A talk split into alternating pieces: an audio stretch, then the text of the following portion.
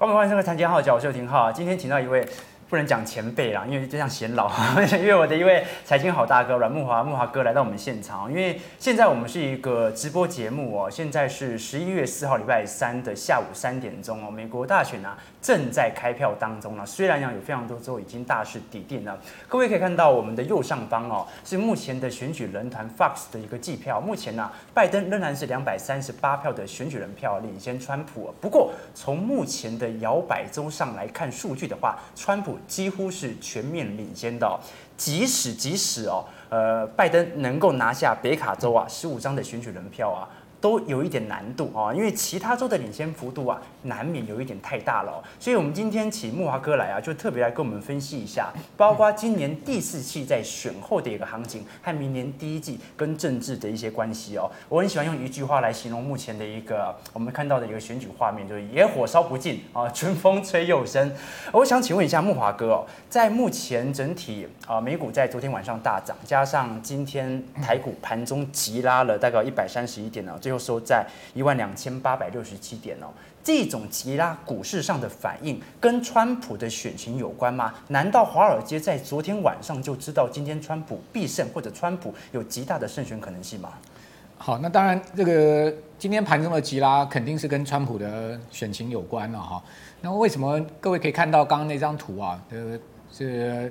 应该是道琼的盘前啊，就是说小道琼的走势图啊。它其实，在早盘的时候，台北上午的时间是出现大幅的震荡。对，那因为一开始的时候，我们可以看到，其实是拜登在摇摆州的选情是领先的哈。但很快，差不多到十一点、十二点的时候呢，就整个翻盘了，变成是川普的在摇摆州呢大幅领先的状况。好，所以说在这样状况之下，市场就开始出现了一个先前急杀，后面急拉。也就是说，急拉它拉的是大家预期川普要当选。嗯，好，因为。现在市场的这个预期是这样啊，就川普如果是顺利连任，而且呢，拜登也很快的宣布败选的话，嗯，那选举的不确定因素消失之后呢，美股它应该会恢复之前的一个多头的态势。不确定性的消除，就算影响力多了哈。对，它这个股市上面哈，最讨厌的就是不确定因素。好，所以这个选举不确定因素一旦消除，而且选举也和平落幕啊，没有出现争议，好，那这个股市恢复多方的态势哈，应该是可期的，因为毕竟现在目前。呃，全球股市啊，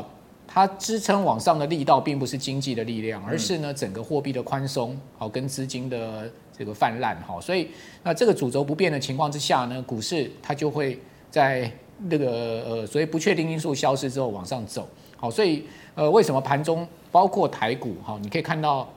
我们有帮大家准备出来，今天台指期啊在呃中午左右以前的一个走势，先前是一个相对压低哈，但是呢。呃，很快的就从一万两千六百六十二点那个相对低点哈，一路拉到了这个将近一万两千九百点的高点，哦，这个拉上来的幅度也是两百多点了哈，所以说这样的一个拉上来就是跟着美国盘在走，嗯，那也是预期啊，这个川普要当选的呃态势了哈，所以说呃市场行情永远就是说它会跟随着这个消息面来起舞，啊，但是中长期我认为呃全球股市的架构跟格局是不变的哈，也就是说中长期我们还是偏多看待。哦，短线拉回，或者是说，呃，中线的回档，它其实提供你一个很好的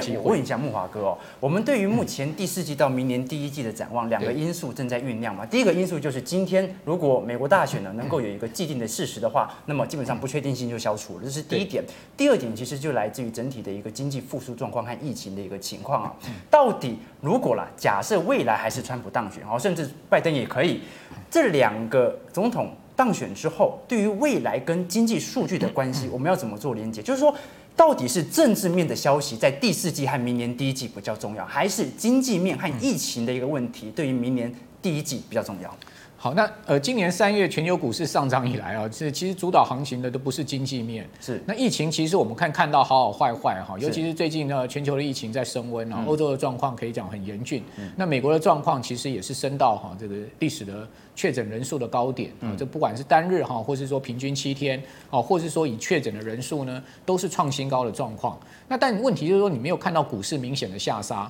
最主要原因呢，就是支撑股市的力道。它没有消除。嗯也就是说呢，疫情越严重，或者说经济情况越差，相对呢，各国央行做多的心态就会越浓厚。嗯啊，资金所释出来的这个幅度哦跟广度也就会越大。哦，所以说呢，股市的主轴我们应该。回去看，就是说整个推升的基本力量，也就是说资金的力量有没有消除？这这这边这边我拉回来哦，木华哥的看法啊，的确跟经济面以及或者说货币面的拉抬啊，对于实质股市的拉抬会有一个直接的影响啊。但是问题是。从政治面的一个角度来看的话，现在虽然啊，川普当选的几率是非常非常高的哦，对，但是从目前尤其是宾州啊啊重要的一个摇摆州来看的话，目前也才开大概六成的一个选票啊，会不会后续有一个翻盘的一个机会？如果是拜登当选的话，这种左派总统当选对于税务上的改革，会不会反而引起我们进一步的一个下修啊？好，那基本上呃，拜登不算是左派总统哈。如果你讲民主党里面比较左派的话，应该是桑德斯啊，对对，对。桑德斯跟这个呃沃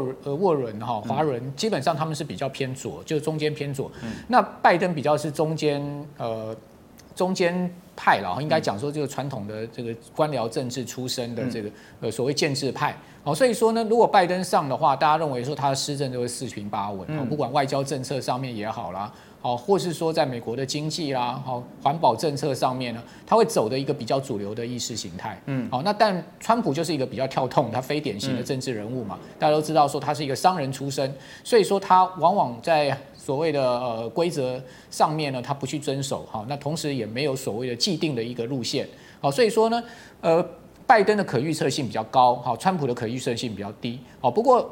回过头来讲，就是股票市场它所反映的。当然，就是说长期的政策或者说经济基本面是一一回事哈。但问题我们看到现在目前中短期在推动的是货币政策，是资金的力量。嗯。那长期而言呢，就呃整个经济上面的一个轨道来看，不管是拜登当选或是说川普当选，我认为美国明年的经济肯定会比今年好，全世界的经济也肯定会比今年好，包括台湾的 GDP 的增长也会比今年的好。嗯。好，所以说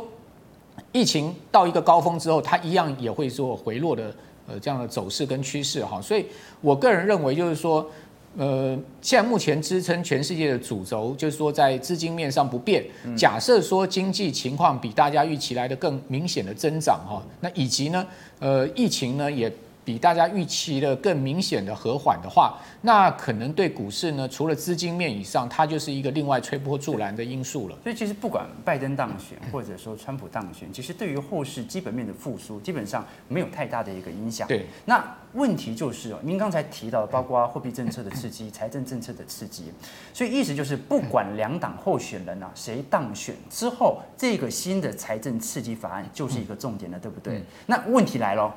如果在十一月份还是有不确的不确定的因素在，我假设我们虽然假设川普可能他不会啊，可能要求这个高等法院来做解释，那拜登如果会了，十一月份是从今天开始，如果川普确定当选之后，这个不确定性就不在了吗？还是还是存在这样的不确定因素？如果发生了，股市真实的进行了下下修，那这种外部性的因素是我们要布局的点吗？还是现在应该做一些避险，保守为上？好，那基本上我认为现在目前只要有明显的拉回哦，就是买点哈，不管美股台股都是一样，是吗？好，对我个人是哈会以这个方向来操作了哈。那最主要原因就是因为基本的股市涨升的痛调它没有改变，是好。那我看的其实比较中长期一点哈，嗯，就看所谓的呃大的一个环境面上面是不是支持股市的一个因素有改变。如果说它没有改变的话，我们操作的原则。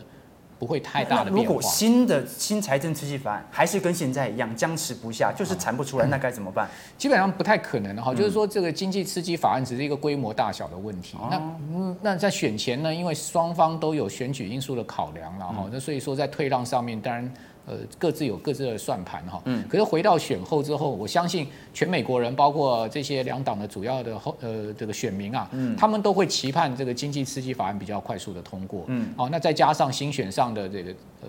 政治人物他们也没有包袱哈，所以我认为选后这个刺激法案通过只是规模大小问题，应该是水到渠成。那刺激法案一旦通过，就赋予联准会啊更大的货币宽松的空间。好，所以说呢，资金一放出来之后，我认为有很多价值型相对在低档的股票呢，他们就会出现比较明显的一个好奇，呃股价的回升。有点好奇，就是说您说如果在资金宽松出来之后啊，还有很多价值好的股票，呢，都能我们去做一些挑选哦。对。可是现在的股市不是很明显是属于一个高基级水位吗？这种高基级水位，难道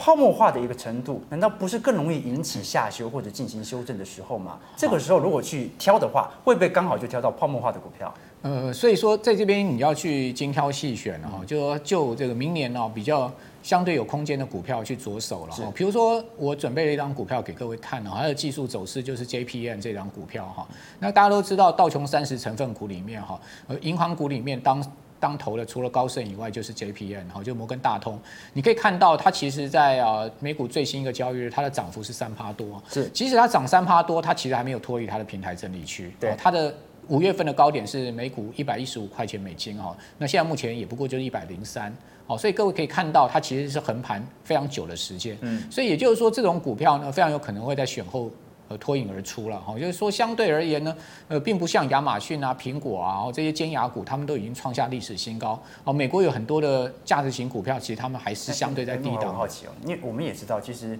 台湾的金融股、银行股啊，在近期所受到的卖压也非常重。那我们可以把它跟 JP Morgan 来做一个对照吗？还是说，其实两者是不同类型的一个展望啊？呃，JP Morgan 的一个走势还算不错了，还算一个平盘震荡。现在有非常多的台湾的金融股啊，已经是整个下压下来了，上方套牢区是重重啊。那我们要怎么做来做来做一些借鉴呢？好，那 JP Morgan 呃是另外一回事。我们刚看 JPM 是摩根大通银行。嗯、那我们来讲说台湾的金融股，当然就是说因为受到外资的卖压，比如说你看到兆丰金哈，今年的股价它其实是一路下跌的，嗯、尤其在除息完之后，它还是完这个贴息的状况。对。但你也发现兆丰金呢，在外资今年大卖八十万张的情况之下呢，诶，它最近在二十七块这边已经形成了一个比较明显的一个低档区。对。好，也就是说它还没有再破底。嗯。好，所以我觉得呃，台湾有一些传统的这个价值型的金融股或金控股、银行股，其实它慢慢的买点会浮现，只是说它可能不会这么快速的有比较明显的上涨。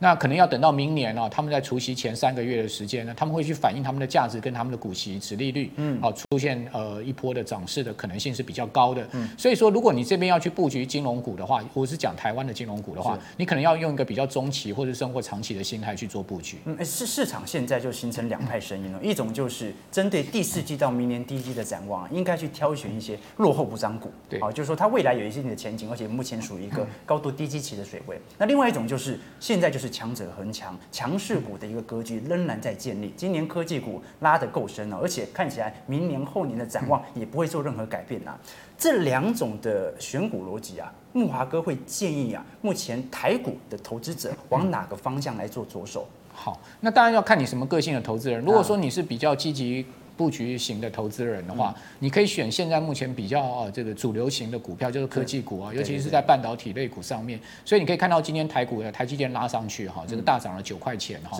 那包括像是联发科啦、联电涨幅都超过百分之五了。好，所以呃这些半导体股，我认为短期上面仍然是一个人气指标哈，以及这个台股啊，现在目前如果你是一个中短线操作者的一个核心持有的部位在半导体的部分，但如果说你是一个长线不看盘哦，相对。投资上面比较保守的人，那你就可以去挑选一些啊，这个金融啊，或是说传产啊，今年相对呃股价都没有上来，而且呢外资持续在卖超的股票，好，那这些股票呢就比较适合你不看盘，中长期去做布局，甚至就是说分批买进、定时定额的一个筹资。那等待明年他们除权息啊，比如七月、八月哦之前的三个月、四个月，他们开始暖身啊，这种波段上涨可能会有的一个价差，或是说相对。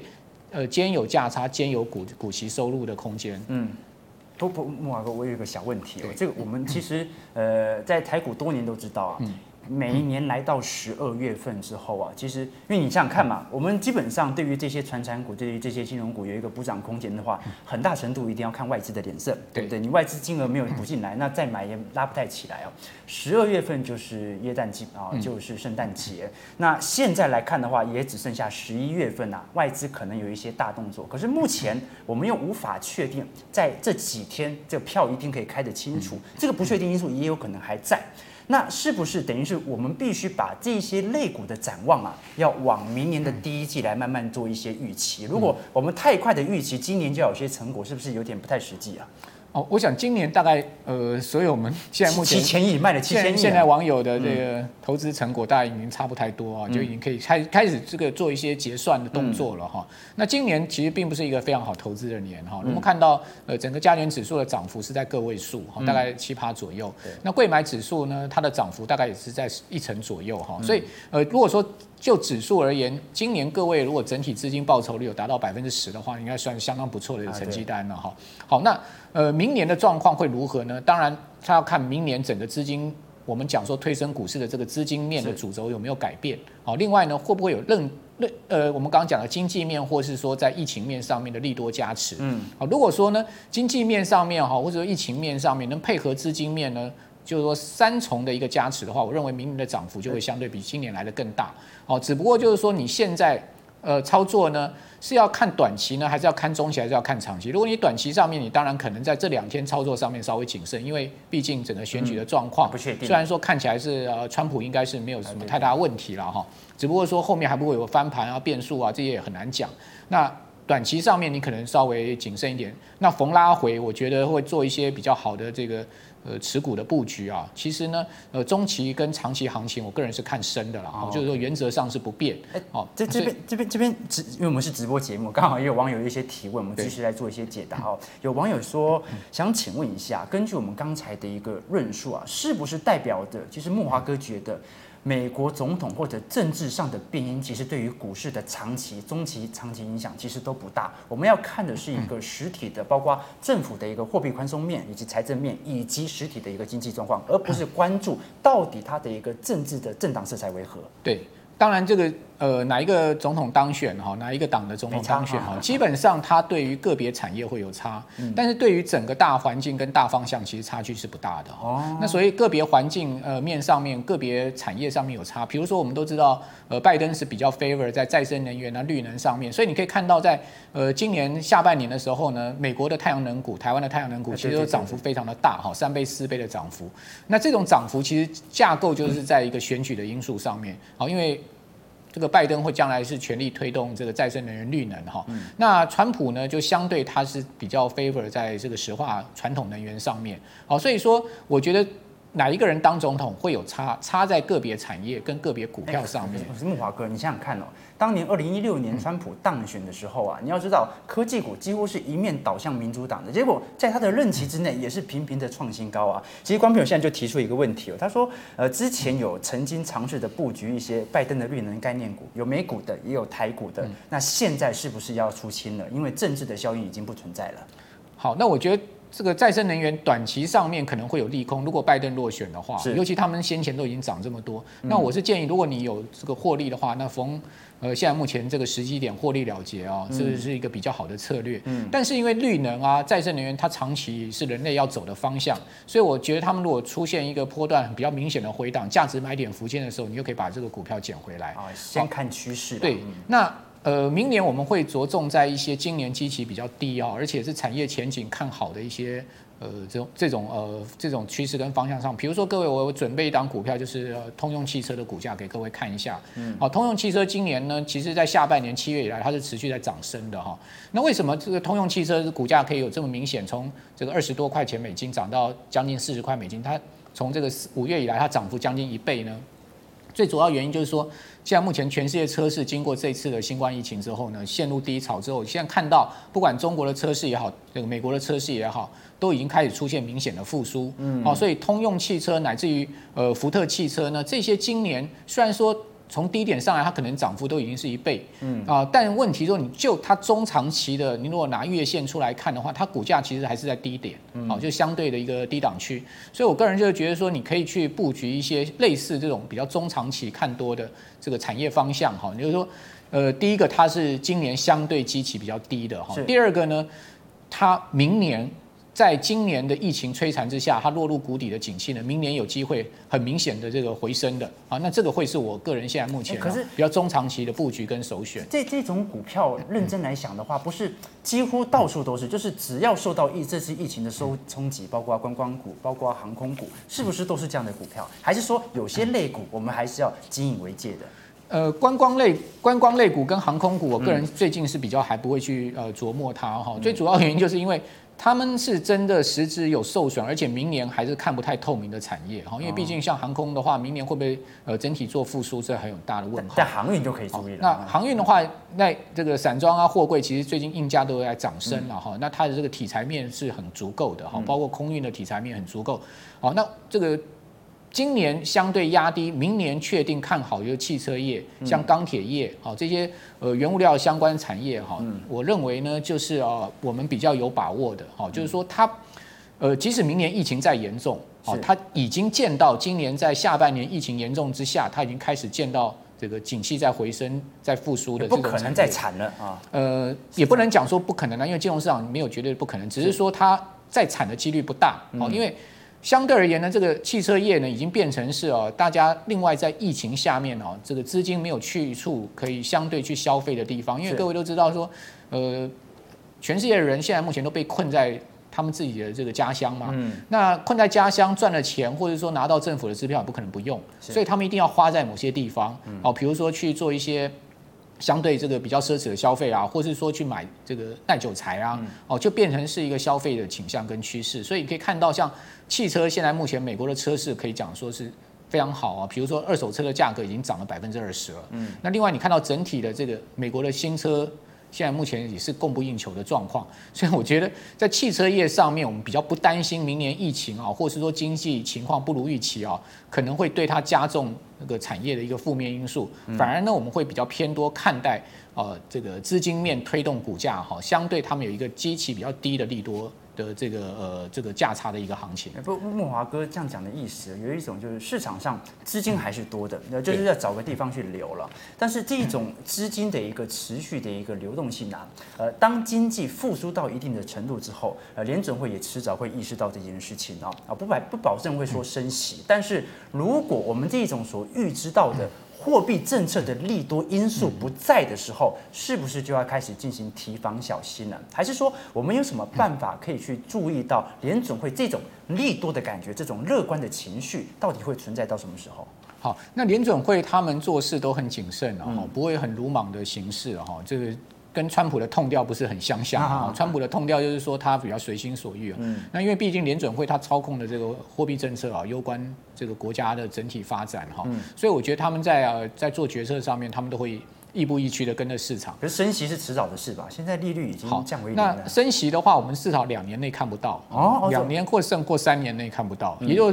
各位可以看到，零八年那时候的这个经济海啸啊，经济海啸次贷风暴。哦，他做了三次 QE 之后呢，宽宽松了这么多资金呢，它在这个第六年、第七年才喊出要这个回收资金，而且他开始回收资金，他的脚步也是非常缓的，他们并没有做一个大幅回收的动作。嗯，那这次又放出了这么多钱的情况之下，我认为他更难回收了。所以说，呃，我个人倒不担心联准会会在。这个一两年内哈，就改变它的货币政策跟方向，因为毕竟我们看到全世界的经济还是有它结构性的问题啦，不是只有新冠疫情冲击到全世界经济，包括人口老化啦、贫富差距啦，哦，那这些呃，这个政府负债跟民间负债的高涨，这些其实呢压抑到全世界经济成长，它是一个长期啊非新冠疫情的这个结构问题，嗯，也。迫使各国政府必须要采取更低的利率政策，嗯，好，所以哦，我个人倒觉得就是说，无限量的货币啊，因为钱是印出来嘛，但是有限量的资源，哈，有限量的资产，不管是黄金啦。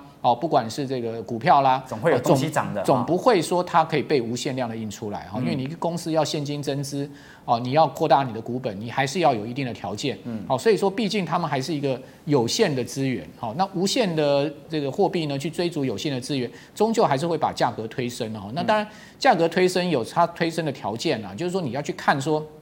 它推升它到底具备什么样的基础哈，那。呃，现在目前我们看到全世界今年上涨的是一个成长型的题材，对，哦，就包括尖牙股啊，亚马逊啊，苹果啊，你看到其实这些公司呢，他们他们呢就是一个很成长性动能很强的公司，嗯，好，那我认为明年的主轴呢可能会稍微呃，分散一点，好，但成长型应该还是一个波段主轴啊，但是相对而言，价值型可能会抬头，哈。那今年很明显是大型股跑赢小型股，那明年在景气呃比较明显的好转的情况之下，也有可能小型股会跑赢大型股。比如说，我们看到我有帮各位准备两张图哈，一个是全世界两千，全世界最大的这个呃，全世界最大的大型股的 ETF 啊，就是 SPY。好，我们看下一张，好，那 SPY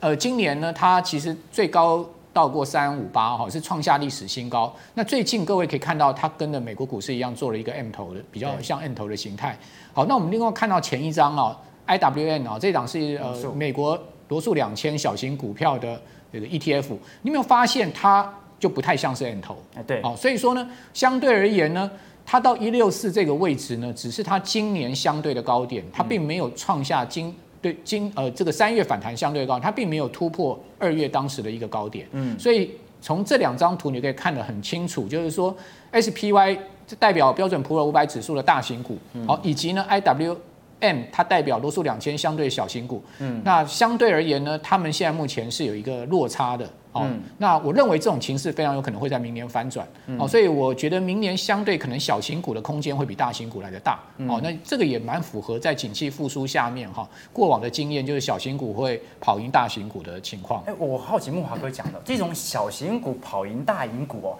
讲的不是一个绝对相对的概念哦。呃，我的意思是说，这种跑赢也不代表科大型的股票会跌，它会涨，而代表的是大型股票可能还是有一个缓步上涨的空间，但小型型股的一个涨幅会比大型股的绩效还要来得更好，一直是这样吗？对，哦，就是说，呃，小型股它相对可能它明年的空间啊，就是上涨的空间幅度，哦，我认为明年应该还是一个多头年了哈。嗯，那我比较担心的是后年，哈，就是呃，怎么说？二零二二年是升息的。呃，当然这个呃